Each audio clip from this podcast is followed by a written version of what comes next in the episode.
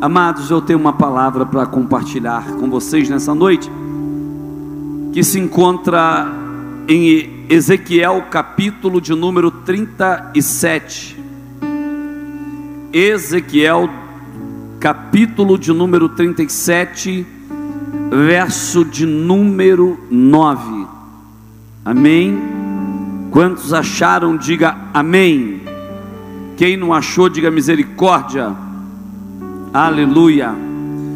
Está escrito assim: E ele me disse: Profetiza ao Espírito, profetiza, ó Filho do Homem, e diz aos, ao Espírito: Assim diz o Senhor Deus: Vem dos quatro ventos, ó Espírito, e assopra sobre estes mortos para que vivam. Eu vou contar até três e agora a igreja vai ler. Amém? A igreja vai ler. Pode aqui na tela acompanhar em nome de Jesus. Um, dois, três.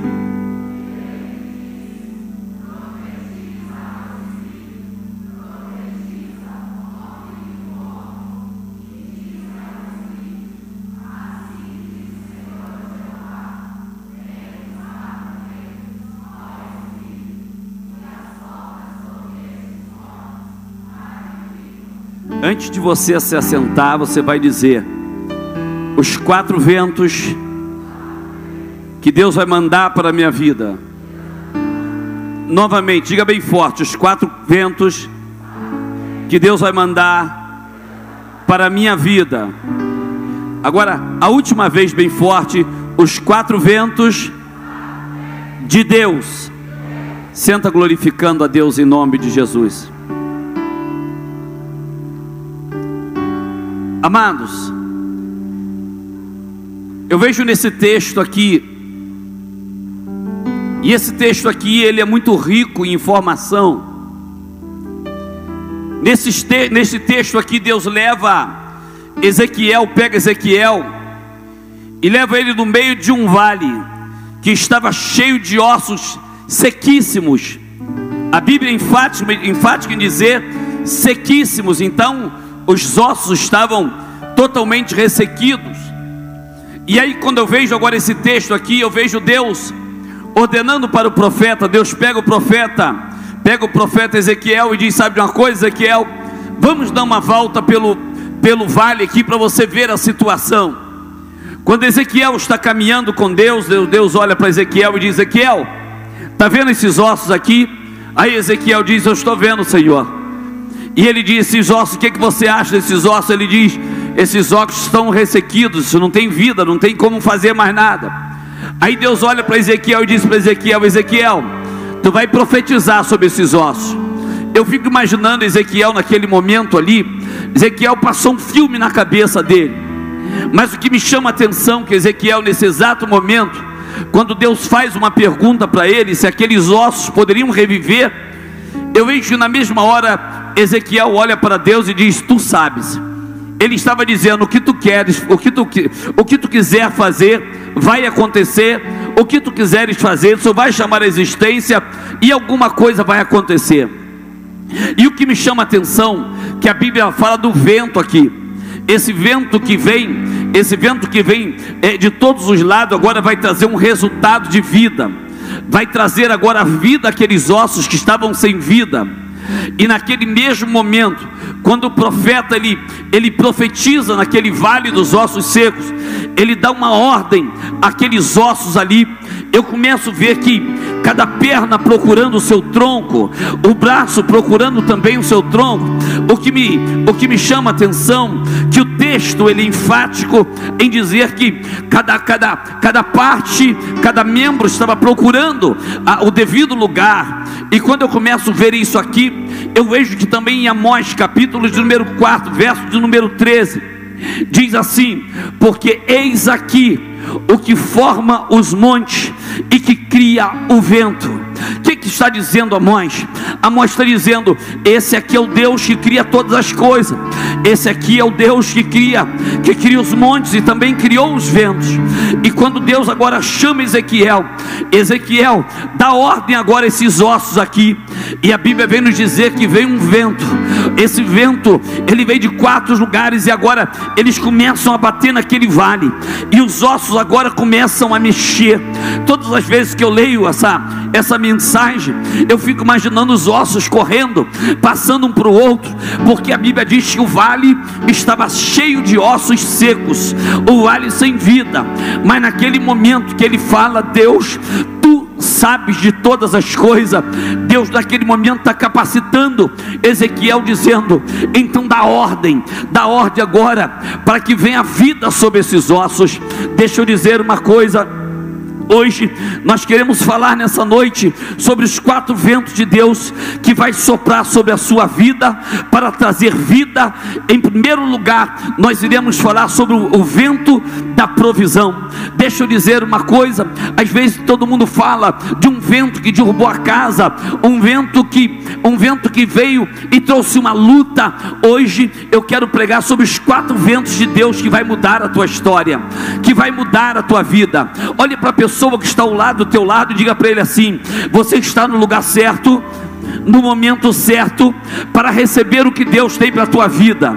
Olhe para essa pessoa, provoca ela e diz para ela: Você acredita que Deus hoje, enquanto você está aqui, Deus pode soprar um vento na tua casa e mudar toda a situação que você deixou lá?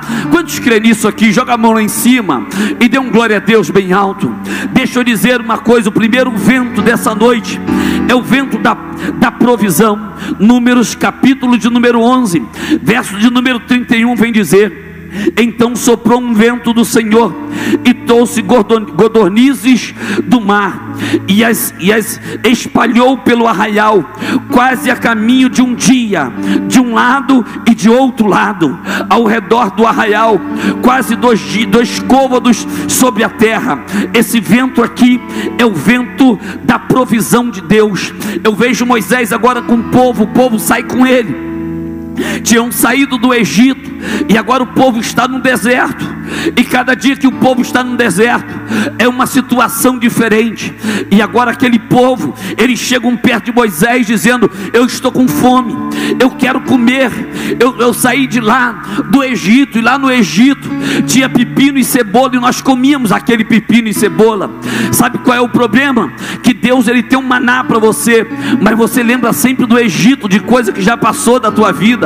Me ajude a pregar nessa noite. Olha para o irmão que está ao teu lado e diga para ele assim: Deus tem godolize para você, Deus tem provisão para você. Deixa eu dizer uma coisa: quando eu começo a ver essa provisão no deserto, eu começo a ver Moisés desesperado dizendo: O povo está me cercando, o povo está me está dizendo o que eu vou fazer. Aí eu vejo Deus, eu vejo Moisés lembrando que Deus também é um Deus de provisão. Eu vejo Moisés olhando para o céu dizendo: Deus, eu creio que tu és um Deus da provisão, e eu creio que o Senhor vai fazer algo grande aqui no meio desse povo, para que esse povo possa entender que tu és Deus. O que me chama a atenção, que, o, que as codornizes elas podiam vir da, da, lá do deserto, do meio das árvores, de algum lugar, mas daqui a pouco vem uma nuvem lá do alto mar, e aquela codornize, ela veio e começou a cair ali onde estava o povo. Aí deixa eu dizer uma coisa: às vezes aquele povo estavam dizendo: será se vai acontecer? Será se vai, vai vir alguma provisão? Mas deixa eu dizer uma coisa: a nossa provisão vem de Deus, a nossa provisão nunca vai falhar. Dá uma cutucada no teu irmão aí, me ajude a pregar nessa noite e diga para ele: Deus é Deus da provisão.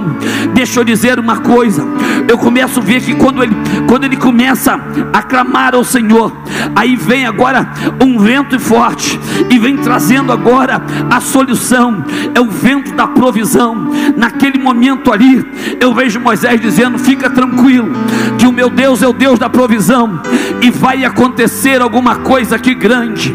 Deixa eu dizer uma coisa para você. Quando nós olhamos esse texto aqui, e o vento soprou e veio e trouxe do mar godonize no deserto. Deixa eu dizer uma coisa: Deus é provisão em lugares que você menos espera. O que, que o senhor está dizendo, bispo? Eu não sei qual é o teu deserto nessa noite, eu não sei o que você precisa nessa noite, mas nessa noite aqui eu vim pregar para você os quatro ventos de Deus na sua vida que vai soprar. Tem meia dúzia de pessoas que estão ligadas no culto e já aceitou essa profecia. Deixa eu dizer uma coisa, eu começo a ver agora, eu vejo Deus agora agindo no meio daquele deserto, quando aquele povo olha, tinha quase um côvado de tanta codorniz que tinha para comer, e o mais interessante, que a provisão de Deus era para comer agora, o que sobrava, deixa para lá, deixa para lá, por quê? Porque as coisas do Senhor se renovam. Olha para o teu irmão que está ao teu lado e diga assim: fica tranquilo, porque a provisão que Deus te deu hoje, fica tranquilo, usa, use ela, aproveite dela, porque amanhã Deus tem provisão nova para a tua vida. Olha só, deixa eu dizer uma coisa para você o povo numa murmuração total, o povo dizendo que era será o que vai acontecer, da onde vai vir o resultado, mas agora Moisés chama o Deus da provisão, que o Deus agora sopra o vento, e o vento traz godornice para aquele povo se alimentar. Deixa eu dizer uma coisa para você, talvez nos desertos da tua vida, você está dizendo, Deus, o que eu vou fazer? Sabe o que está faltando em você? Descobrir e entender que Deus é Deus de provisão. Deus é Deus de resposta. Talvez você entrou aqui nessa noite e você está dizendo, bicho, eu não sei mais o que está acontecendo na minha vida. Ah, está uma escassez, parece que vai faltar, mas eu vim aqui nessa noite te dar uma boa notícia. O teu Deus é o Deus que vai soprar o vento da provisão. Olhe para cá, bate na mão do irmão que está ao teu lado, ajude ele a acordar na hora do culto aqui, dá uma sacudida nele, diga assim para ele: esse culto aqui é um culto pentecostal, esse culto aqui é de uma pessoa que viva. Esse culto aqui é um culto que as pessoas adoram e buscam a Deus, que é o Deus da provisão. Deixa eu dizer uma coisa: o segundo vento é o vento do livramento. Deixa eu dizer uma coisa: quantas das vezes nós estamos dizendo, estamos dizendo, Deus, nós precisamos de um, de, uma, de um livramento, precisamos que o Senhor faça alguma coisa, precisamos que o Senhor traga um resultado para a nossa vida, e esse segundo vento é o vento do livramento. Diga comigo bem alto: vento do livramento. Mais alto, por gentileza, vento do livramento. Êxodo capítulo de número 14. Então Moisés estendeu a sua mão sobre o mar, e o Senhor fez retirar o mar por um forte vento. Diga um forte vento. Não diga com vontade, um forte vento um vento oriental. Toda aquela noite o mar se tornou em seco, aleluia, e as águas foram partidas no meio. Deixa eu dizer uma coisa: ah, o socorro, ah, o livramento, escape do Senhor vem da onde a gente menos espera, menos espera. Tem dia que nós levantamos da cama dizendo: Deus, da onde vai vir o meu livramento? Naquele momento ali, quando eu vejo aquele povo atrás de Moisés pressionando ele, aquele povo dizendo: Agora, Moisés, o que nós iremos fazer? Moisés olha para um lado, pelo lado que ele olha, as montanhas cercando. Moisés olha para trás e vem Faraó com seus cavaleiros, com sede de matar, dizendo: Nós vamos pegar Moisés e agora nós vamos terminar com a vida dele, nós vamos acabar com a vida dele. Mas o que eles não sabiam, o que Faraó não sabia, que o nosso Deus também é Deus de provisão, aleluia. O que ele não sabia, que naquele momento, naquela hora, Deus ia entrar com a provisão. Olha para o teu irmão, diga para ele: fica tranquilo que Deus vai enviar o vento do livramento. Diga para ele: Deus vai enviar, enviar o vento do livramento. Deixa eu dizer uma coisa. Eu vejo Moisés olhando, dizendo: Olha lá a poeira, estão quase chegando aqui. E eu vejo ele olhando para um lado e para o outro, dizendo: É montanha. Na minha frente tem um mar na minha frente. O que eu vou fazer agora? Eu preciso de um livramento. E naquele momento ali, Deus olha para Moisés e diz: Moisés, o que tu tem na tuas mãos. Ele diz: Deus, eu tenho um cajado.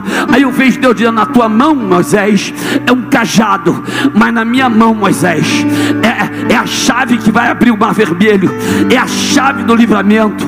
Olhe para cá, por gentileza. Eu vejo agora quando Moisés olha o mar, o mar, se abre por um forte vento, e eu vejo o povo de Israel, o povo de Israel olhando para um lado, para o outro, aquela muralha, aquela muralha de água, para esse lado, aquela muralha de água, e eles estão passando ali. Aí eu vejo alguns, alguns crentes em Israel, curioso, eles param e olham para o pé dizendo: No meu pé não tem nem lama, está sequinho o caminho que Deus abriu para a gente. Deixa eu dizer uma coisa: Deus nunca nunca vai fazer nada pela metade. Deus sempre vai fazer as coisas por completo. O Senhor está dizendo. Eu estou dizendo que o povo de Israel ia passando, ia passando. Aí eu vejo Deus lá de cima dizendo: Ei Moisés, o teu único trabalho agora é atravessar o mar vermelho. Deixa que de Faraó e dos seus exércitos eu vou cuidar deles. Moisés agora ele começa a atravessar o mar e ele chega lá do outro lado. Miriam mais ousada Miriam arranca do pandeiro, do tamborim, e Miriam, Miriam começa a cantar um louvor a Deus. Quem sabe Miriam começou a cantar: Só o Senhor é Deus. Cantamos com muita alegria, dizendo que só o Senhor é Deus. Enquanto Miriam está cantando, enquanto Miriam está se alegrando, agora eu vejo Faraó dizendo: Deixa eu dizer uma coisa, já que a estrada está aberta, nós vamos passar por ela também. Deixa eu dizer uma coisa para você: tem estrada que Deus vai abrir só para você e para tua família. Não, não, vou repetir novamente para ver se você entende. Tem estrada que Deus vai abrir, não é para ninguém mais passar, é provisão para você e para tua família. Essa estrada se chama livramento de Deus. Eu quero profetizar que essa semana será uma semana que Deus vai trazer livramento para tua casa, para tua vida. Quantos creem nisso aqui? Joga a mão lá em cima e diga glória a Deus. Deixa eu dizer uma coisa: Deus, quando Ele traz algo para a nossa vida, Ele não traz nada pela metade. Não, Bispo Saulo, não. Olha para o irmão que está ao teu lado e diga assim: fique sabendo de uma coisa. Não, não fale com vontade, fique sabendo de uma coisa. O que Deus vai, tra vai trazer para você não é nada pela metade. Diga assim: pela metade é o homem que faz, pela metade sou eu que faço, mas o nosso Deus, tudo que Ele faz, Ele faz por completo, Ele não faz pela metade. O que o nosso Deus faz, Ele faz por completo. O que, o senhor está dizendo, bispo? Podemos analisar o texto. O texto fala que quando, quando Israel passou, o mar agora, ele vai se fechar. Por quê, bispo? Porque eu entendo que o que Deus preparou para a tua vida é para a tua vida. Deixa eu dizer uma coisa: Deus estava dizendo, enquanto não passar o último israelita, enquanto não passar todo mundo, o mar vai ficar congelado.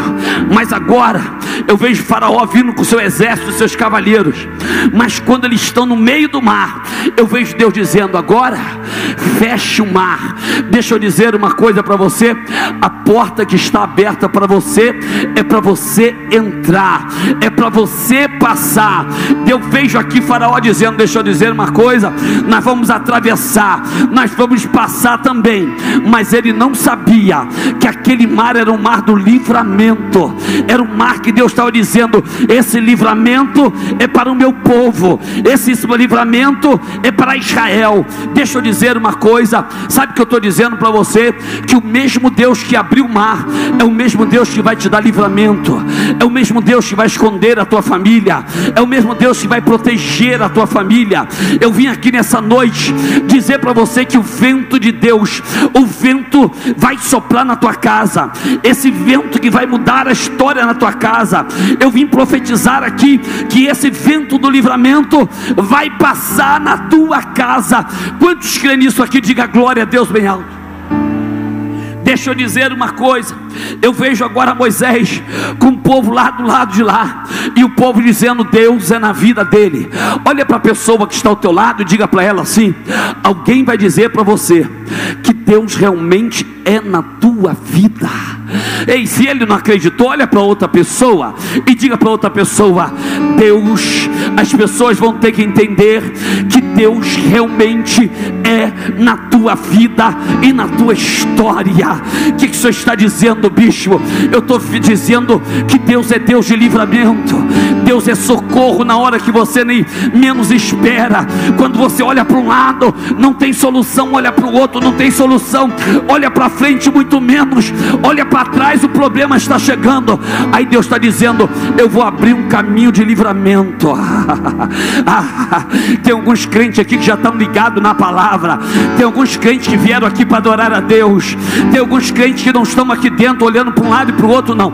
Tem crente aqui que está de bobeira, mas tem crente que está dizendo: Eu vou sair daqui hoje, eu vou sair em posse dessa vitória, eu vou sair daqui hoje, grudado no que Deus tem para minha vida. Olhe para cá, por gentileza. Tem outros ventos, e outro dia, outra, outra ocasião, eu vou pregar sobre o vento da correção de Deus, o vento que vem para corrigir, o vento que vem para colocar tudo no lugar. Mas nessa noite eu estou pregando sobre o vento de Deus, quatro ventos de Deus, e o terceiro vento de Deus é o vento da direção. Diga assim: Deus tem um vento para direcionar a minha história. Olha para cá, por favor. Deus vai soprar um vento de direcionamento. Quantos creem nisso aqui? Joga as duas mãos lá em cima e dê um glória a Deus bem alto. João capítulo 3, verso de número 8: O vento assopra onde quer e ouve a sua voz, mas não sabe de onde vem e nem para onde vai. Assim é todo aquele que é nascido do Espírito. Olha que coisa linda. Deixa eu dizer uma coisa: esse vento aqui, nós nem sempre entendemos o vento do Espírito, nós nem sempre entendemos o que Deus tem para fazer. De vez em quando a gente fala, Deus Deus, como vai fazer? Aí Deus fala para você: fica tranquilo, porque eu sei o que você precisa e eu sei o vento do direcionamento que eu vou passar na tua vida. Deixa eu dizer uma coisa: quando eu vejo esse texto aqui, o texto afirma que o vento sopra onde quer e não sabe de onde vem e nem para onde vai. Assim é Deus, nem sempre entendemos o que Ele quer fazer, mas eu aprendi uma coisa: a vontade do soberano, ela é boa, ela é perfeita, ela é agradável. Olhe para cá, por gentileza. Eu vim aqui nessa noite pregar cheio da unção de Deus para dizer para você: você não está entendendo o que está acontecendo agora, mas eu quero dizer algo para você. Fique tranquilo, que você não precisa entender, só fica no vento do direcionamento de Deus, fica no vento em que Deus vai trazer direção para a tua casa. Sabe o que me chama a atenção? Olha esse texto aqui: o vento sopra onde quer e ouve a sua voz, mas não sabe de onde vem e nem para onde vai. Assim é todo aquele que é nascido do Espírito.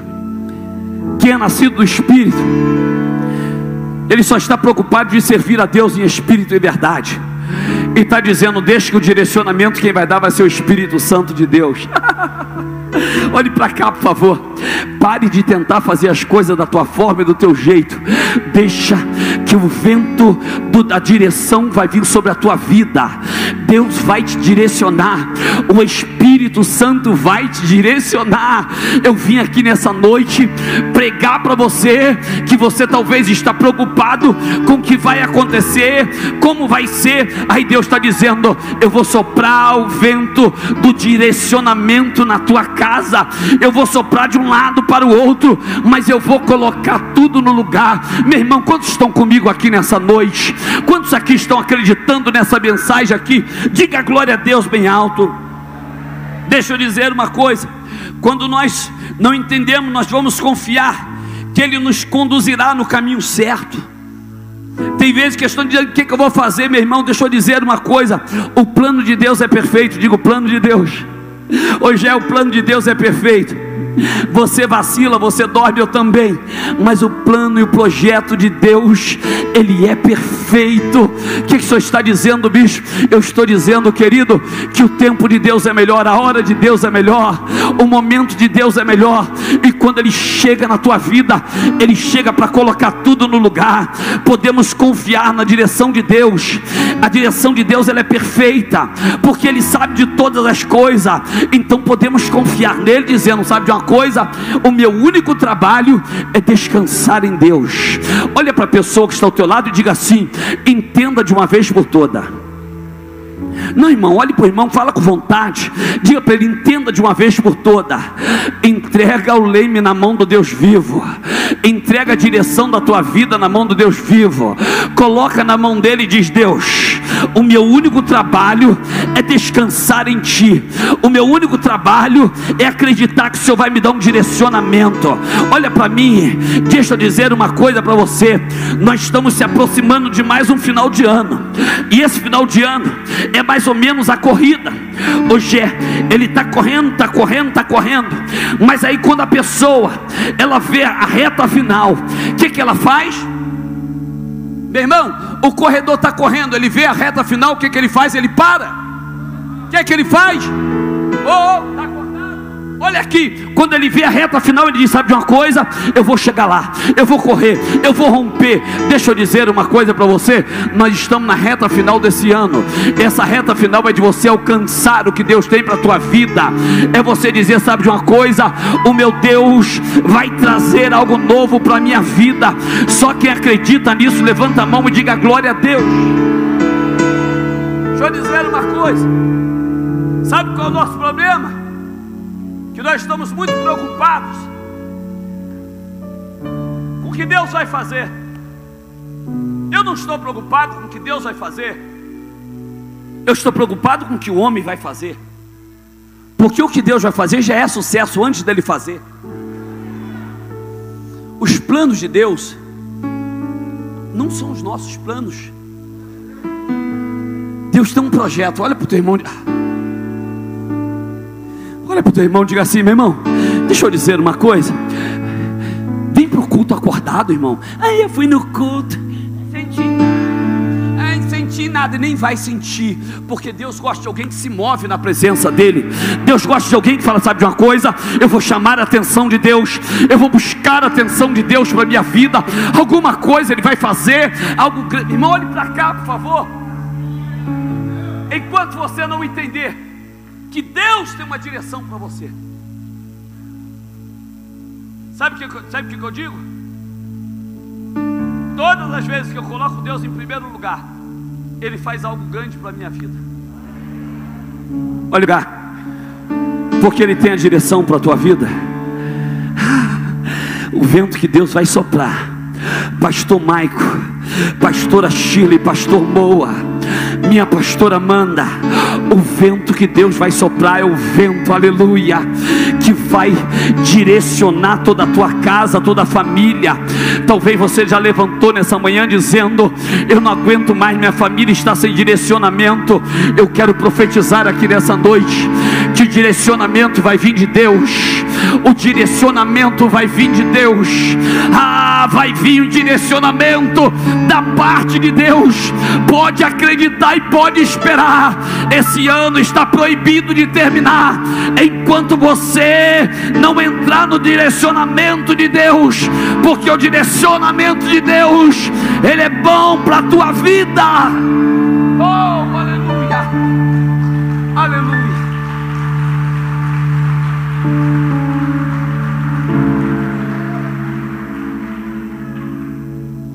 Deixa eu dizer uma coisa. Aleluia. Às vezes, nós acabamos achando que o nosso direcionamento é o certo. Aí quando chega lá no meio do caminho, a gente fala: esse direcionamento é errado. Quantos já tomaram um, um direcionamento errado aqui? Levanta a mão aqui. Já tomaram uma direção errada, melhor dizendo. Olhe para cá. Sabe qual é o nosso problema? ansiedade. Ansiedade, ela tem destruído projetos que, que poderiam dar certo. A Bíblia diz que há um tempo determinado debaixo dos céus para todas as coisas. E tem hora que você tem que esperar o vento do direcionamento. O vento sopra, ninguém sabe de onde ele vem, e ninguém sabe para onde ele vai, mas quem manda no vento é Deus. Eu acabei de ler aqui atrás que ele cria as montanhas e ele cria o vento. Quem manda o vento faz cessar o vento é ele. Não, você não pegou. Eu disse que quem cria o vento, quem faz cessar o vento é Deus. Sabe o que eu vim dizer para você? Eu não sei o tipo de vento que está na tua casa, mas eu sei que a partir dessa noite, se você veio aqui para estar adorando a Deus e entrar nessa atmosfera aqui e dizer: Sabe de uma coisa? Eu vou entrar nesse vento, eu vou entrar nesse vento e nada e nem ninguém vai fazer eu sair desse vento do direcionamento de Deus. Ele vai fazer alguma coisa grande. Olha para o irmão que está ao teu lado, pelo amor de Deus, você que está em casa, você que está fora do Brasil, em outro país, olha para quem está ao teu lado e diga para ele: entenda uma coisa, fique no direcionamento de Deus, aceite o direcionamento de Deus, porque Ele vai fazer alguma coisa grande na tua vida. Se você crê nisso, joga as duas mãos lá em cima e dá o maior glória a Deus da tua vida. Escuta só, ouvi Já são três ventos, agora nós vamos para o quarto vento. Diga quarto vento. Quarto vento. Esse é o vento mais importante. Vento do Espírito. Uh! Diga assim: esse vento. Diga com vontade: esse vento. Quando ele entra na minha vida, ele muda meu caráter, ele muda minha família, ele muda meu marido, ele muda minha esposa, ele muda meus filhos. Diga assim: o vento do Espírito, ele vem para mudar a história. Uh! Vamos para o texto? Aleluia. Dentro do Espírito, Atos capítulo 2. E de repente, veio do céu um som, como de um vento veementemente, impetuoso, e encheu toda a casa, toda a casa, e encheu toda a casa quarto, sala, cozinha, banheiro, corredor. uh! ah, a gente estava assentados. Esse vento é o vento de repente de Deus. Escuta só, eles estão ali em Atos mas Deus já tinha feito a promessa lá atrás, ficar em Jerusalém, até que do alto seja revestido de poder, esse revestimento. Deixa eu dizer uma coisa: todas as pessoas precisam passar pelo vento do Espírito Santo. Todas as pessoas precisam passar pelo vento do Espírito, porque esse vento ele sopra na tua vida e você deixa ele entrar na tua vida, a tua vida nunca mais será a mesma. A tua vida é transformada, a tua vida é modificada. Deixa eu dizer uma coisa: eu vejo aqueles homens ali dentro daquela casa, sedento por uma resposta. Quem sabe agora eles estão olhando para o alto, dizendo o que, é que vai acontecer. Aí Deus está dizendo: é hoje que eu vou cumprir a promessa, eu vou derramar o vento do Espírito. É hoje que vocês vão ter que entender o que, que é o Espírito Santo. Olhe para cá, por gentileza. Deixa eu dizer algo para você. Sabe por que pessoas não conseguem ficar constantes? Ela não consegue ser firme, porque ela não tem a presença do Espírito Santo. O Espírito Santo vem para nos selar, o Espírito Santo vem para nos revestir. Lembra quando João Batista ele batizou Jesus, ele disse: Eu batizo com água, mas vai vir alguém após mim que vai batizar, vai batizar com o Espírito Santo, com fogo, com a transformação. Eu vejo agora todos eles ali, reunidos ali, e deixa eu dizer uma coisa: respeitando o que texto diz, respeitando a, a, a, o foco, nós começamos a ver que tinha homens ali dentro que eles estavam precisando de ter algo novo, eles estavam precisando de se renovar. Deixa eu dizer uma coisa: talvez você está levantando dizendo, eu preciso de algo novo na minha vida, Eu estou sentindo um vazio aqui dentro. Parece que nada vai dar certo. Parece que nada vai acontecer. Deixa eu dizer uma coisa: esse buraco, esse vazio, ele só existe porque você ainda não tem um Espírito Santo. Mas quando você enche, se enche do Espírito Santo, quando esse vento veementemente impetuoso, ele entra na tua casa, ele muda a tua casa, ele muda teu marido, ele muda toda a tua história. Esse vento aqui que eu estou falando é o vento do Espírito, é o vento que muda a tua história, é o vento que muda a tua vida. Eu vim dizer algo para você aqui: vai soprar o vento do Espírito na tua vida, vai soprar o vento do Espírito na tua casa. Ei, o que o Senhor está dizendo, bispo? Quando você receber esse vento que vem direto do trono de Deus, a tua vida vai ser mudada, a tua vida vai ser transformada. Deixa eu dizer, não, aprenda a buscar esse vento do Espírito. Uh! Eu quero esse vento. Quando esse vento soprar na tua vida, você vai ver que vai tudo mudar na tua casa, na tua história. Aqui nessa casa, tinha homens comuns, pessoas comuns, mas que a partir daquele momento a vida deles nunca mais seria o mesmo. Eu fico imaginando que o povo que passava por perto dizendo: Que barulho é esse dentro dessa casa? O que, está acontecendo dentro dessa casa?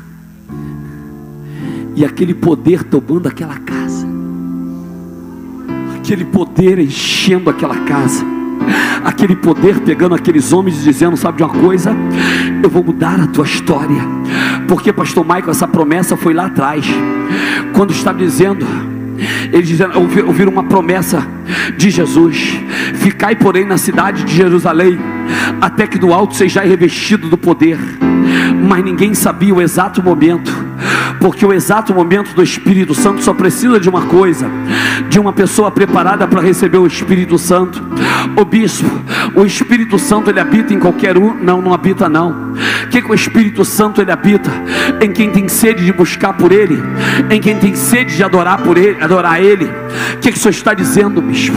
Quando eu fui batizado pelo Espírito Santo de Deus, eu fiquei mais de quatro horas falando em línguas estranhas. Eu fui batizado dentro de uma Kombi. Aquela Kombi lá, ela tinha mais de 15 pessoas lá dentro. Imagina a verdadeira lata de sardinha. Todo mundo lá dentro espremido. E nós indo para nós estávamos indo para um culto. E naquele dia estava cantando louvor. E naquele dia veio uma vontade de adorar a Deus. E no meio daquele louvor, eu nunca fui bom, eu nunca fui bom para cantar. Eu comecei a dizer: Deus, eu preciso te conhecer, eu preciso ter intimidade. Eu preciso saber quem é o Senhor. Eu preciso entrar nessa atmosfera de um novo tempo com o Senhor.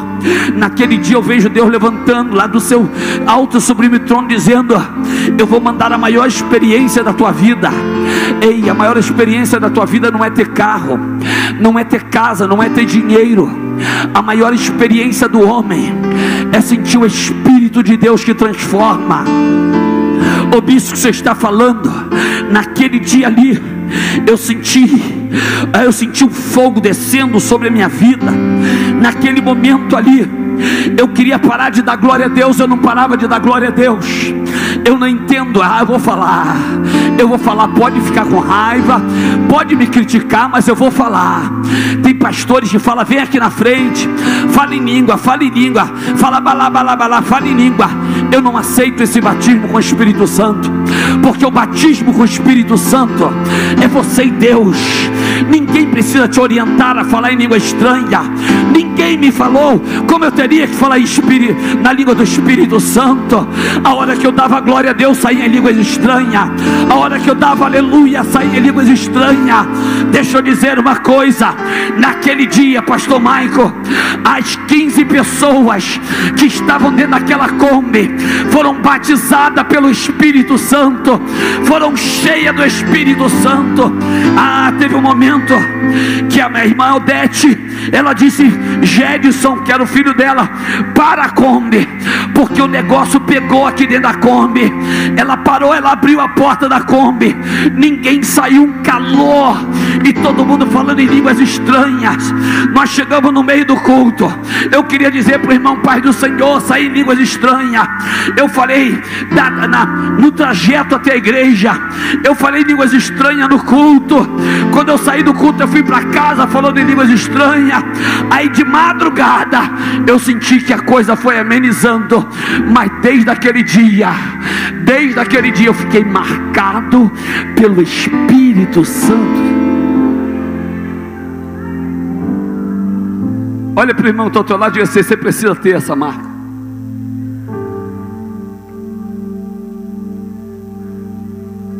Esse vento do Espírito, e de repente veio do céu.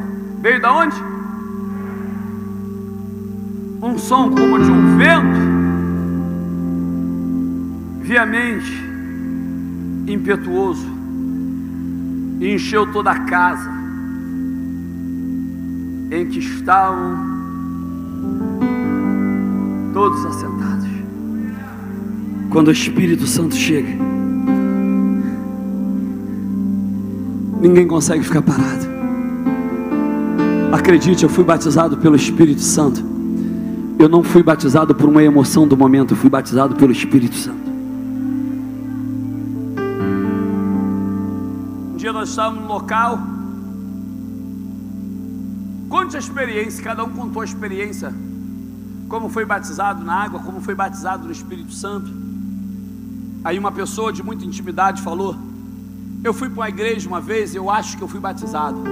Na mesma hora eu pensei por dentro, não foi batizado. Não foi.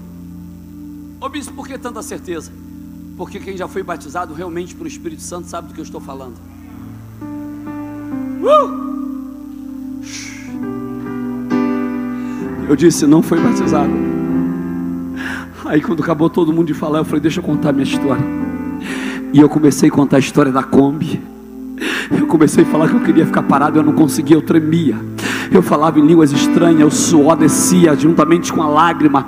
Deixa eu dizer uma coisa: esse vento do Espírito Santo, você precisa ter ele. Esse vento do Espírito Santo que vai te alicerçar esse vento do Espírito Santo que vai fazer você ter discernimento, esse vento do Espírito Santo, ai bispo que o Senhor está falando, eu estou dizendo que tem muitos que ainda não passaram por esse momento de viver essa, essa coisa que enche o crente, que transborda no crente, faz o crente pensar diferente, agir diferente, falar diferente. O que, é que o Senhor está dizendo? Esse, esse, isso que eu estou falando aqui, ele enche o crente de uma forma espetacular. Deixa eu dizer uma coisa, veja o que o texto ele diz: e todos foram cheios do Espírito Santo, e todos foram cheios do Espírito Santo, assim como dizia a promessa, que eles receberiam virtude para serem testemunha. Quando você sente, se enche do Espírito Santo, você testemunha a vida do Evangelho na terra.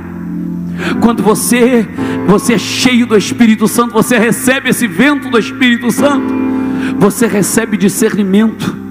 Quando você se enche do Espírito Santo, você é um representante de Cristo na terra. Quando você se enche do Espírito Santo, você fica uma pessoa maleável, uma pessoa que entende mais. Mulheres, só para vocês, mulheres, quer ter um casamento de sucesso? Ora a Deus para o teu marido ser batizado pelo Espírito Santo. Quando a pessoa é batizada pelo Espírito Santo, algo aqui dentro muda. Uh. Algo aqui dentro é transformado. Diga vento do Espírito Santo. Irmão, tem alguém aqui? Diga vento do Espírito Santo.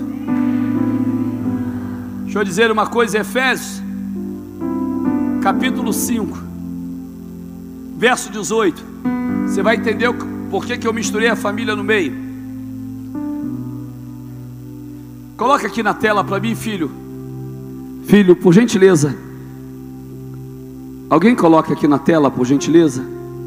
Coloca aqui na tela Efésios, capítulo de número 5, verso de número 18. Efésios, capítulo 5, verso de, verso de número 18. Coloque para mim, por gentileza. Ouça bem uma coisa. Quando Paulo ele começa a falar com as pessoas, você vai ver qual é o argumento que Paulo começa a falar. E mais na frente, você vai ver que de um assunto Paulo vai abordar outro assunto. Paulo ele vai falar de outra coisa. Deixa eu dizer uma coisa. Quando a pessoa tem um Espírito Santo, algo novo acontece. A pessoa que tem um Espírito Santo, ele, ele não consegue ficar parado, ele não consegue ficar sem exercer algo, chamado que Deus tem para a vida dele. Olha para o irmão que está ao teu lado e diga assim: você precisa. Não diga com vontade, diga assim: você precisa ser cheio do Espírito Santo. Deixa esse vento, diga para ele: deixa esse vento soprar na tua vida. Vamos lá? Vamos ler aqui? Vamos ler? Irmão, capítulo 5, verso de número 18. 18. Capítulo 5, verso 18. Isso. Vou contar até três, você lê em nome de Jesus. Um, dois, três.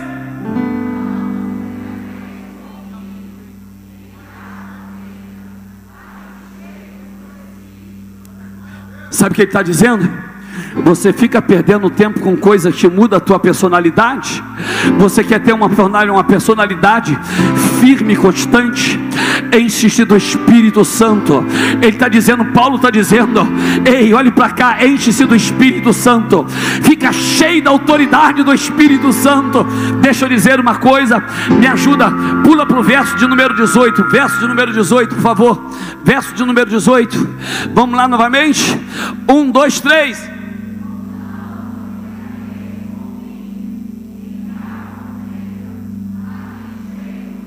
Ok, desculpa, vai para o número, número 20, vai para o número 20, vai, pula. Um, dois, três.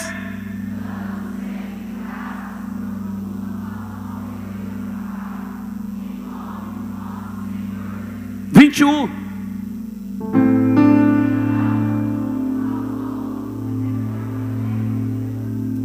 Vinte e dois.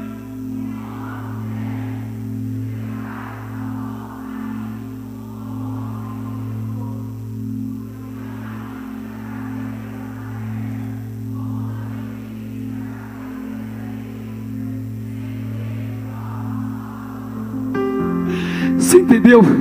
Que Paulo ele vem dizendo se enche do Espírito Santo. E logo daqui a pouco ele diz, sabe uma coisa? Ele começa a dizer para as mulheres, e aqui também tem um trecho que ele fala do homem. Deixa eu dizer uma coisa, o que, que o senhor está dizendo, bispo? Eu estou dizendo que quando você tem um batismo com o Espírito Santo, você olha para a tua mulher como alguém que Deus colocou ao teu lado, alguém especial. Olhe para cá, por gentileza. Você olha para o teu marido dizendo, ele é o cabeça que Deus colocou na minha casa. O bispo, o senhor está dizendo, eu estou dizendo que tem alguns, alguns relacionamentos que caíram em descrédito, caiu no, no, no dia a dia, na luta do dia a dia, porque faltou o objeto principal, o Espírito Santo, no meio do relacionamento.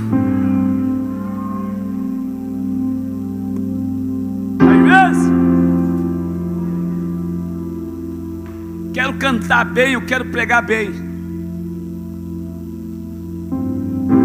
Você precisa estar cheio do Espírito Santo. Você precisa ser cheio do poder de Deus. Hora que você tem que parar tudo e dizer: Senhor, eu vou recomeçar. E eu vou, ver, vou viver o vento do Espírito. Eu vou viver esse vento que sopra e muda caráter, muda, muda história. Oh, aleluia. Esse vento que vem para mudar. Esse vento que vem para nos pegar e nos transformar. Olhe para cá, por gentileza. O primeiro vento dessa noite foi o vento da provisão. Números capítulo número 11, número 11, verso número 13. O segundo vento foi o vento do livramento. Êxodo 14. O terceiro vento da direção, João 3, 8. E o último vento, vento do Espírito.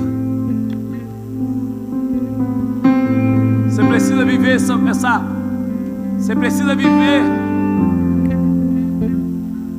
essa experiência indizível.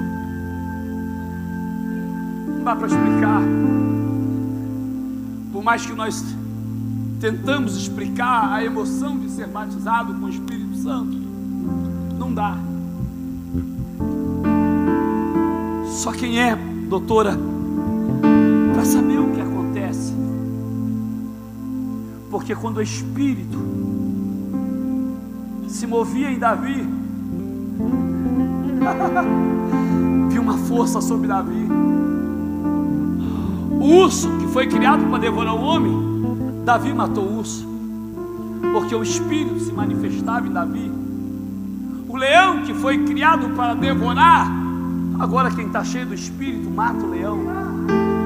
Quando ele vai para o campo de batalha, ele vê um homem forte preparado para a guerra. Mas uma coisa que ele tinha, o gigante não tinha. Eu não estou falando da funda e da pedra. Eu estou falando que era quando Davi entrava em batalha, o Espírito também entrava. O que, que o senhor está dizendo, bispo? Eu estou dizendo que todas as vezes que você tem um Espírito, toda batalha que você entra, ele já está em ação.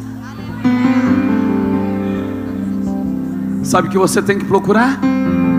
Ser cheio do Espírito Santo. Diga para o irmão que está ao teu lado. Aprenda de uma vez por toda. O Espírito Santo, Ele quer mudar a tua história. Ele quer mudar a tua vida. Ele quer te levantar. O Espírito Santo de Deus. Talvez você está passando por um momento que você não entende, não consegue vencer, não consegue romper porque falta uma peça principal. O bispo está falando, eu estou falando do Espírito Santo de Deus. Paulo está dizendo: Ei, não se embriaga com vinho onde há contenda, mas se embriagueis do Espírito Santo. Sabe o que Paulo está dizendo? Não toma, não, não pega o Espírito Santo pela metade, não. Paulo está dizendo: fica muito doido pelo Espírito Santo, fica cambaleando cheio do Espírito Santo. Paulo está dizendo: Ei, enchei-vos do Espírito Santo. Uh! Deus quer mudar a tua história. Fique de pé no teu lugar. Você vai levantar a mão para o lado da tua casa ou para onde você quiser. Você vai botar a mão na cabeça. Não sei o que você vai fazer agora. Alguma coisa você vai falar. Alguma coisa você vai proclamar. Você vai fazer alguma coisa agora nesse momento para chamar a atenção de Deus. Alguma coisa você tem que fazer nessa noite dizendo: Senhor, eu quero ser cheio do Espírito Santo. Talvez você está aqui, está cheio do Espírito Santo. Você vai dizer: Espírito Santo, visita a minha casa. E a pessoa do Espírito Santo, aleluia, ele vai mudar, vai mudar a tua história. Ele vai mudar a tua história, o Espírito Santo vai mudar a tua história. Ele vai entrar na tua vida, ele vai entrar na tua casa, ele vai entrar na tua família. Comece a orar aí na, no teu canto agora, começa a determinar aí dentro. Seja um crente ousado, seja um crente determinado, em dizer: Senhor, eu quero ser cheio, eu quero que a minha família seja cheia do Espírito Santo, eu quero que a minha família seja renovada. Eu quero ser renovado pelo Espírito Santo. Comece a clamar, comece a orar. Meu irmão, agora não é hora de ficar olhando para um lado e para o outro, agora é hora de adorar. Agora é uma atmosfera espiritual. Comece a entrar nesse barulho, comece a entrar nesse mover, comece a abrir a tua boca. Abra a tua boca, faça alguma coisa. Já se foi a esperança.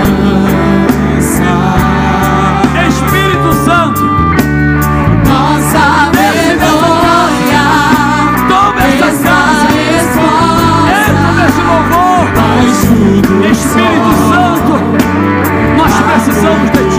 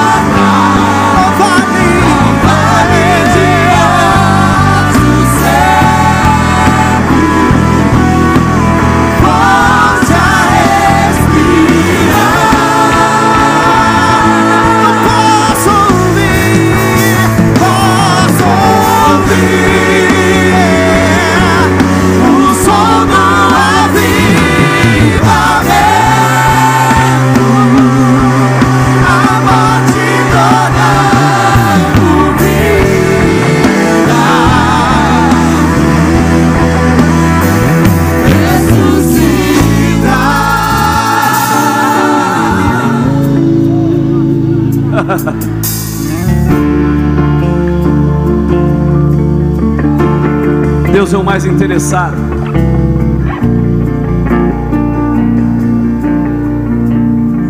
Em te encher do Espírito. E esse vento possa entrar na tua vida, na tua casa e dar nos quatro cantos e encher a tua família do Espírito Santo. E quando Deus enche uma pessoa do Espírito Santo, você vê o que ninguém vê, você ouve o que ninguém ouve, você entende o que ninguém entende, você é o que ninguém é. Uh! Você está dizendo isso? É o Espírito Santo. Deixa eu aproveitar essa atmosfera. Ô bispo, eu quero ter uma vida diferente. Eu entrei por essas portas e eu estou sentindo a minha vida, a minha casa, a minha história como um vale de ossos secos. Não há vida. Mas eu creio nessa noite, bispo, que esse vento pode soprar e trazer vida no meio da minha família.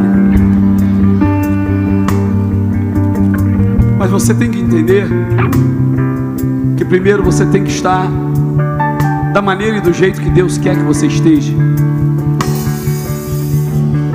Ô bispo, eu quero aceitar a Jesus como eterno Salvador da minha vida. Eu quero me atirar, bispo. Chega de ficar pela metade. Ah, eu venho aqui, eu admiro, acho a igreja tão bonita, tão, tão chique. Isso não muda o teu caráter, não muda a tua história. O que, que muda, bispo? É você dizer, Senhor, eu quero te aceitar. É você falar, Senhor, eu quero ter uma vida modificada, transformada. Eu quero voltar para Jesus. Cadê a primeira pessoa que vai sair do teu lugar dizendo: Esse ano não pode acabar, enquanto eu não fizer uma aliança com Deus, enquanto eu não voltar para os princípios. Porque talvez nesse momento você está sentado dizendo: Vou ficar aqui. E esse vento aqui ele só sopra quando você tem um posicionamento dizendo: Eu quero esse vento. Quero esse vento, eu quero esse vento que muda, eu quero esse vento que sopra, eu quero esse vento que vai transformar minha vida, vai transformar meu caráter. Esse vento está presente aqui nessa noite. Tem alguém aqui que gostaria de voltar para Jesus, de fazer um concerto com Jesus? Sai do teu lugar, vem aqui na frente. Ô bispo, eu quero aceitar a Jesus como eterno Salvador da minha vida. Ô bispo, eu quero me atirar, bispo. Eu preciso viver experiências novas essa noite é a noite que Deus marcou para você estar aqui para mudar a tua história. Não tem ninguém? Todo mundo aqui é salvo. Todo mundo aqui tem certeza da salvação. Todo mundo aqui é cheio do Espírito Santo. Todo mundo aqui está de, de acordo com o que a palavra diz. Está? Então a igreja pode aplaudir a Deus. E eu quero aproveitar o aplauso. E eu quero falar de dízimos e ofertas para abençoar a tua vida em nome de Jesus. Tome seu assento em nome de Jesus. Amados, segura a maquininha, por favor. Segura, por favor, a maquininha, por gentileza.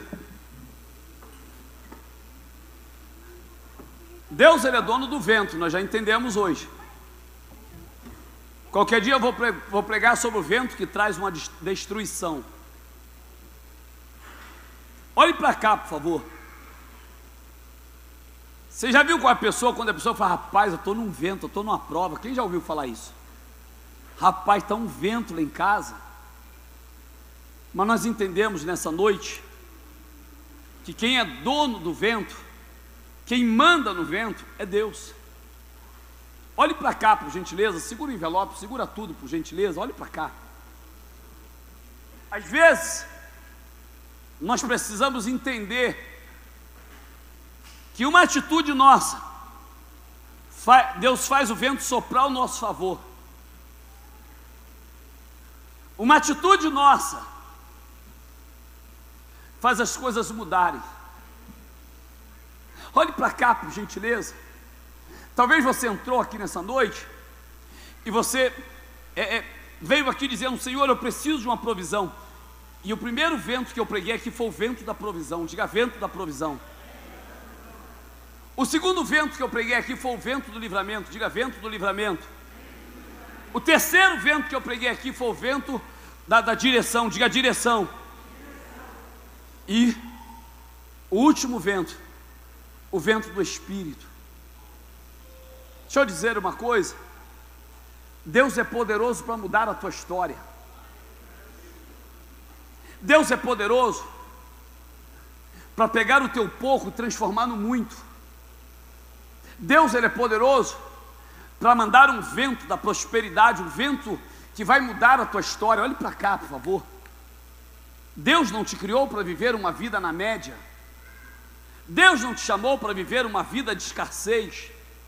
Porque você há de, de, de há de, de, de é, é, acreditar no que eu vou falar aqui agora, que quando a situação financeira ela está escassa ou está faltando, parece que a gente perde até a força. Sim ou não? Parece que as coisas estão difíceis, estão complicadas. Mas eu creio que quando a gente é fiel a Deus, porque a Bíblia diz que quando a gente é fiel no pouco, Deus nos coloca no a fidelidade. Senhor, deixa eu dizer uma coisa. Irmão, olhe para cá. Você sabia que, que há um tempo certo para a plantação? Você sabia que tem época, se você plantar, a semente, ela, ela não vinga. Ela mingua, ela seca, ela morre. Porque tem um tempo para plantar. Tem gente que fala, ai bispo, tem nada a ver esse negócio de lua. Meu irmão, tem pessoas que esperam a lua ideal para fazer uma plantação. E quando ela planta naquele dia, tudo que ela plantar dá certo. Vem um alimento é, é, é, saudável, vem um alimento saboroso. Deixa eu dizer uma coisa. Talvez você veio o ano todo, janeiro, fevereiro, março, abril, maio, junho, julho, agosto, setembro, outubro, novembro. Novembro você começou. Deixa eu dizer uma coisa. Se eu não me engano, terça-feira agora já é dezembro. Você lembra no dia de culto que eu falei, meu irmão, quando a gente piscar o olho, já é dezembro? Terça-feira já é dezembro. O tempo está passando. O tempo está voando. Mas as nossas as nossas plantações, ela vai definir o que a gente vai, vai colher. Porque tudo que eu plantar, eu vou colher. Quando Paulo ele fala, ele fala é, é, é, que nós temos que plantar com alegria, nós temos que lançar a nossa semente com a felicidade. Eu entendi, eu peguei, eu peguei isso que Paulo está dizendo. Paulo está dizendo: todas as vezes que você plantar, plante sabendo que Deus, Ele jamais vai deixar você na escassez ou sem receber o que você plantou. Olhe para cá, por favor. Enquanto nós não entendermos que a lei da semeadura, a lei da plantação é real, nós não iremos viver o que Deus tem para a nossa vida. Eu já disse aqui nessa noite, demônio, a gente sai em nome de Jesus. A, a cura do enfermo sai em nome de Jesus. Mas e a, e a área financeira? A área financeira é só você fazendo, é só você plantando. Você acha que se não fosse assim, Deus ia deixar tanta, tanta eh, instruções sobre semeadura, sobre plantação, sobre devolução, sobre dízimos e oferta? Deixa eu dizer uma coisa: aprenda a ser fiel no pouco, porque quando você é fiel no pouco, Deus sabe que você pode estar no muito que você vai ser fiel. Olha que coisa interessante, pastor Moa. A Bíblia diz: ser fiel no pouco e Deus colocará no. E por que as pessoas não vão para o muito? É uma pergunta. O porquê as pessoas não vão para o muito? Porque o coração dela. Porque a Bíblia diz: onde estiver o teu coração, ali está o teu. O coração, sabe onde está? Estão na finança. Tem pessoas que têm a capacidade de o culto foi uma benção, mas quando chega na hora da oferta não gosto. Sabe por que você não gosta? Porque todas as vezes que Satanás consegue botar isso na tua mente, ele consegue te paralisar. E você nunca consegue ser o que você deseja ser.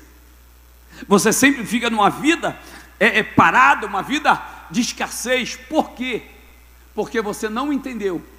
Você ainda não entendeu que quando você é fiel a Deus, dizendo: Senhor, está aqui, e eu sou fiel ao Senhor. Olhe para cá, por favor. A Bíblia diz que o altar é maior que a oferta. O altar santifica a oferta. E quando nós falamos de altar, sobre o poder da devolução, do poder da plantação, e você entende o que Deus tem para a tua vida, e você começa a plantar, a tua, a tua história é mudada. Os obreiros agora, você que está com o cartão, levante teu cartão. Os obreiros vai passar até você. Os obreiros vai passar também os envelopes para todo mundo da igreja. Vai entregar o envelope para todos que estão aqui dentro. Pegue o teu envelope, coloque aí dentro. Senhor, qual é a plantação que eu vou qual é a semente que eu vou colocar aqui dentro? Você tem coragem de falar para o Espírito Santo, Espírito Santo, ministra no meu coração.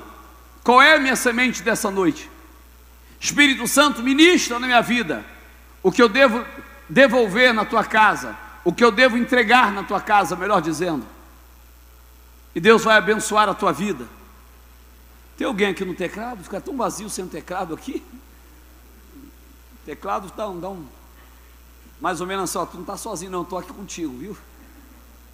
Aleluia. Olhe para cá, por favor. Eu queria que você entendesse. Eu não sei se você passou por uma igreja mas essa igreja aqui não tira, essa igreja aqui te ensina a prosperar. Te ensina a ser fiel a Deus. Essa igreja aqui ela te ensina a crescer na graça e no conhecimento e crescer também financeiramente. Ela te ensina a romper. Tem pessoas que chegam e falam, bispo, eu cheguei aqui, eu cheguei cheio de usos e costume. Agora Deus está mudando a minha história. Bicho, eu estou vivendo uma vida de excelência com Deus. É que a pessoa entende que Deus não é padrasto, Deus é pai. Deus é um Deus que Ele sabe as tuas necessidades e Ele sabe do que você precisa e Ele vai abençoar a tua vida. Você que está com o cartão, fica com o teu cartão levantado para que uma maquininha vá até você, para que o irmão possa visualizar você e ir até você, para você ser abençoado. Ô bispo, está dizendo para mim ser abençoado? Eu estou abençoando, não, você está sendo abençoado, porque todas as vezes que eu planto na casa de Deus, eu sou abençoado, eu recebo algo de Deus. Então, tire a sua oferta agora nesse momento. Quero orar por você.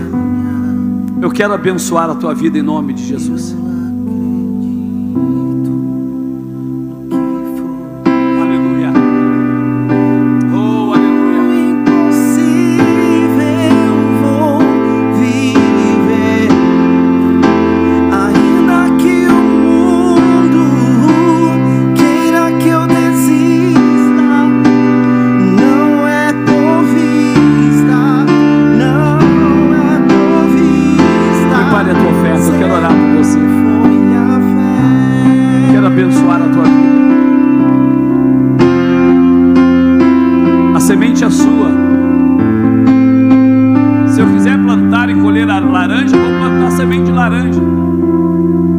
Se eu quiser colher uma casa, vou plantar uma semente para casa. Se eu quiser plantar, se eu quiser colher uma faculdade, eu vou plantar para colher uma faculdade. Deus, essa semente é específica para minha faculdade, pela minha empresa, pela minha casa, pelos meus filhos. Aleluia. Deus abençoe a sua vida, viu, filha? Meu irmão, tem uma semente aqui na minha mão. A irmã trouxe uma semente aqui. Aí eu não tenho semente. Eu fico vendo cheio, cheio de gente com a mão vazia. E ali, ó. Isso aqui é um ato profético. Aquele que, dê, que dá semente ao que semeia. Você que precisa de uma semente nessa noite, sai do teu lugar, pega ela aqui na minha mão. Vem aqui, pega a semente aqui, me dá semente aqui. Meu irmão, deixa eu dizer uma coisa. Isso aqui é um ato profético, não é um ato para qualquer um. Isso aqui é um ato para a pessoa dizendo: Eu vou lá, e essa semente vai me abençoar e vai abençoar a vida da irmã. Eu não vou oferecer mais. Tem uma semente aqui na minha mão, senão eu coloco no altar. Você que está sem semente nessa noite, venha cá, venha cá. Isso aí, isso aí. Aleluia, aleluia, aleluia. Deus abençoe em nome de Jesus. Deus abençoe em nome de Jesus. Pessoas que não conhecem o mundo espiritual. E a pessoa que não conhece não sabe discernir a coisa do espírito. Uma situação dessa que vem uma semente, a pessoa pega, Deus fala, vamos mudar a tua história. E a pessoa que plantou também, ela é duplamente abençoada. Porque aquele que dá semente é o que semeia. Aleluia. Levante para o alto o teu envelope. O mais alto que você puder. Aleluia. Eu vou abençoar a tua semente aqui. Jesus, nós estamos aqui nessa noite, Pai. E nós queremos te pedir, ó Deus, que o Senhor venha regar essa semente que o meu irmão, que a minha irmã estão plantando. Essa semente que esse irmão lançou no altar agora nessa noite. Senhor, eu quero lhe pedir em nome de Jesus que sopra o vento da prosperidade, porque a Bíblia diz que prosperidade é um dom de Deus, e se é teu, oh Deus querido, o Senhor dá a quem merece. E eu quero lhe pedir, ó Pai, abençoa aqueles que estão em casa, Pai, aqueles que, que transferiram uma oferta, aqueles que lançaram uma oferta, visita a casa deles, ó Pai, e abençoa. Se tu crê nisso, diga amém. Os obreiros podem passar a colher, colhendo as ofertas em nome de Jesus. Aleluia. Em nome de Jesus. Amados, se é capaz de, de, de ofertar e me ouvir, diga amém. Amados, deixa eu dizer uma coisa. Amanhã, segunda-feira, nós temos um culto maravilhoso de oração. Nós vamos prestar um culto e adorar a Deus aqui, falar com Deus. Você não pode perder amanhã, às 20 horas. Você não pode perder. Deixa eu fazer uma pergunta aqui. Quantos estão vindo aqui no culto de quarta-feira? Levanta a mão assim bem alto para me identificar. Quantos estão gostando? Diga glória a Deus. Amados, essa manhã eu recebi uma família que eles estão vindo para a igreja. E eles falaram uma coisa para testificar. Porque meu irmão, olhe para cá, por favor. Eu tenho um cuidado muito grande com a igreja. Tenho um zelo pela igreja. Eu sou pastor, sou presidente da obra. E eu tenho que ter esse zelo, essa preocupação. E uma família disse: Bispo, aquele homem revelou o que ninguém sabia, o que estava dentro da gente. Essa é a minha filha que ele falou, e minha outra filha mora fora. E quando ele falou, eu sabia, eu sabia o porquê ele estava falando, e testificou na minha vida e na vida da minha esposa. Nós já estamos paquerando a igreja há algum tempo. E nós entendemos que é hora de vir aqui e falar para o Senhor. Nós queremos ser membros da, dessa igreja aqui. Nós estamos vivendo aqui uma atmosfera na quarta-feira de, de poder. E eu quero te fazer um pedido. Nessa quarta-feira, traga, um, traga uma pessoa, traga um visitante, traga alguém que precisa viver uma transformação de Deus. Amém? Amém? Deixa eu dizer uma coisa. É, é, Na outra, eu achei que já era nesse sábado, nesse próximo domingo. Na- no sábado que vem nós temos carne versus espírito.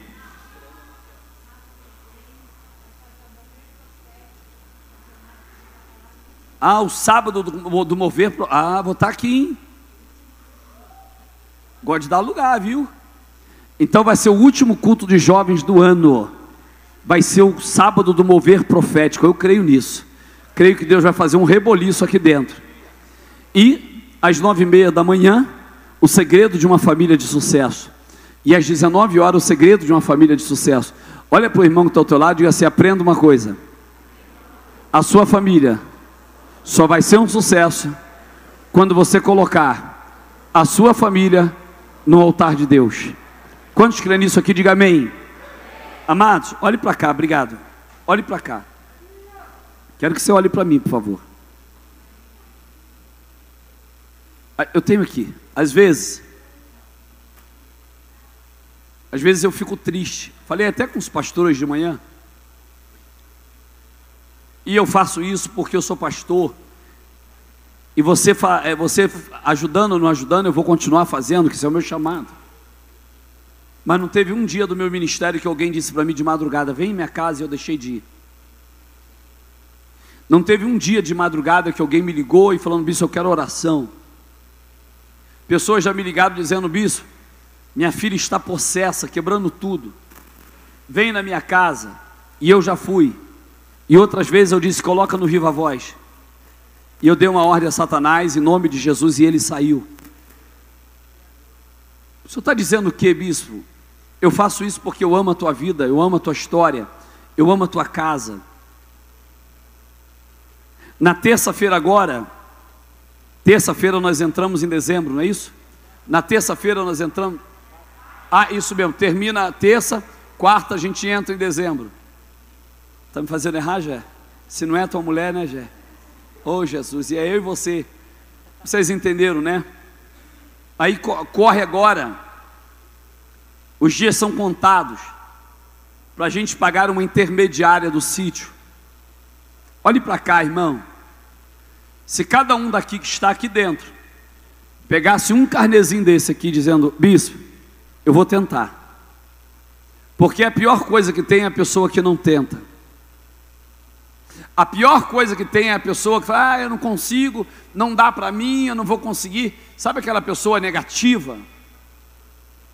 E quando chegar em dezembro agora, irmão, eu preciso que a contabilidade, que eu não tenho ligação à contabilidade da igreja, chegue em mim e diz, bispo, está quitado a parcela, a última parcela da intermediária do sítio está quitada. Intermediária do sítio. Acabou. Intermediária. Vai ter algumas parcelas e o sítio é da ANAD. Aquele sítio ali já salvou muitos casamentos. Aquele sítio ali já tirou alguns maridos do, do, do alcoolismo. Aquele, aquele, aquele sítio ali, Deus já, já usou pastores e pregadores que passaram por ali para tirar jovens da prostituição e das drogas. E a hora que aquele sítio ali, a gente bateu o martelo dizendo o sítio é da igreja, ele já é uma bênção, nós vamos melhorar ele muito mais. Muito mais. Para quê? Para fazer tratamento de casais lá. Para fazer tratamento de pessoas que dependem, vai ser um centro de recuperação, não estou dizendo isso. Pessoas que, que estão é, enfiados nas drogas, nós vamos passar lá pelo menos uma semana com ele, ministrando cura e libertação. Aí eu digo para você: será se não vale a pena você pegar um, um carnezinho desse, levar para a faculdade, levar para o trabalho, chegar e dizendo: Eu preciso abençoar a obra de Deus. Os obreiros estão com um carnezinho desse aqui na mão. Eu queria que Deus movesse teu coração agora, para essa batalha que nós vamos enfrentar. Tem pessoas que estão me ligando dizendo: Bispo, eu estou quitando o carnê, e eu vou levar para a igreja para colocar, já está ali a urna.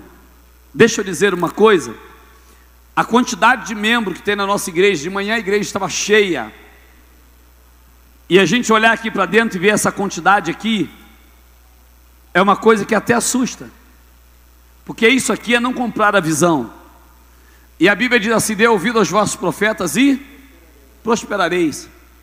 Tem pessoas que estão tá falando, vou fingir que não é comigo, mas tem pessoas que falam, rapaz, eu vou tentar.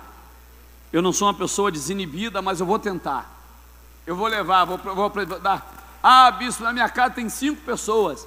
Eu vendi cinco, cinco, cinco folhinhas. Graças a Deus pelas tuas cinco folhinhas. Deixa eu dizer uma coisa. Isso aqui é semear no reino. Mas isso aí não é compressão, não. Isso aqui é uma pessoa que fala: Eu entendo a dor do meu bispo e eu vou comprar essa briga junto com ele. Amém? Querido, vamos se pôr de pé em nome de Jesus. Deixa eu só fazer um anúncio aqui. É uma, é uma, é uma Samsung. Meu irmão, isso aqui tem quatro Pix. Isso aqui é uma loucura, meu irmão. Aí eu cismo, cismo isso aí todo culto. 4K! É uma coisa absurda. A televisão em casa tem meio, já, já agrada, imagina quatro. Imagina quatro. 60, 65 polegadas. Você vai ter um cinema dentro da tua casa por cinco reais. Amém? Queridos, seja crente de verdade. Ore a Deus, busque a Deus enquanto você pode.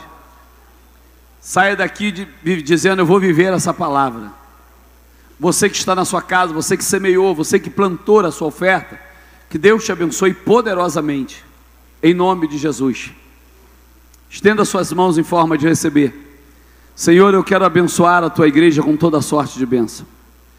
Quero pedir, Deus querido, que esse cuidado que o Senhor nos trouxe, o Senhor também nos levará em segurança para nossos lares. E essa semana eu quero profetizar que será uma semana de resposta. Aquele que crê nisso, diga amém. amém. Beijo no coração, vocês que estão assistindo, vão na paz do Senhor. Que a bênção de Deus seja sobre a vida de vocês, em nome de Jesus.